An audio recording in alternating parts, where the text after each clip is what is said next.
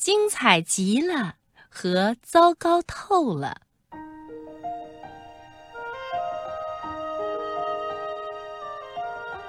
记得七八岁的时候，我写了第一首诗。母亲一念完那首诗，眼睛亮亮，兴奋地嚷着：“巴迪，这是你写的吗？多美的诗呀，精彩极了！”她搂着我，不住的赞扬。我既腼腆又得意洋洋，点头告诉他：“诗确实是我写的。”他高兴地再次拥抱了我。妈妈，爸爸什么时候回来？我红着脸问道。我有点迫不及待，想立刻让父亲看看我写的诗。他晚上七点钟回来。母亲摸摸我的脑袋，笑着说：“整个下午，我都怀着一种自豪感等待父亲回来。”我用漂亮的花体字把诗认认真真的誊写了一遍，还用彩色笔在它的周围画上了一圈花边。将近七点钟的时候，我悄悄走进饭厅，满怀信心地把它平平整整地放在餐桌父亲的位置上。七点，七点一刻，七点半。父亲还没有回来，我实在等不及了。我敬仰我的父亲，他是一家影片公司的重要人物，写过好多剧本，他一定会比母亲更加赞赏我这首精彩的诗。快到八点钟的时候，父亲终于回来了，他进了饭厅。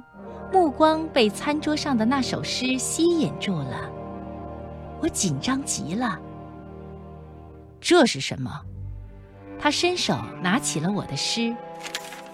亲爱的，发生了一件美妙的事，巴迪写了一首诗，精彩极了。母亲上前说道：“对不起，我自己会判断的。”父亲开始读诗。我把头埋得低低的，诗只有十行，可我觉得他读了很长的时间。我看这首诗糟糕透了。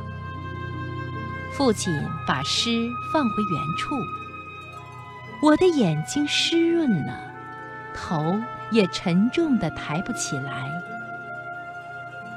亲爱的，我真不懂你这是什么意思。母亲嚷道：“这不是在你的公司里，巴迪还是个孩子，这是他写的第一首诗，他需要鼓励。”我不明白。父亲并不退让，难道世界上糟糕的诗还不够多吗？哪条法律规定巴迪一定要成为诗人？我再也受不了了，我冲出饭厅，跑进自己的房间。扑到床上痛哭起来。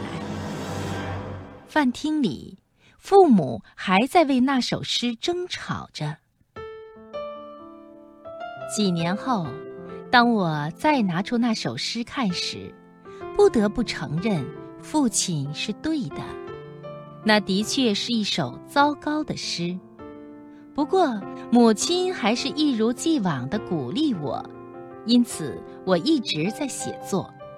有一次，我鼓起勇气给父亲看一篇我写的短篇小说，写的不怎么样，但还不是毫无希望。根据父亲的批语，我学着进行修改。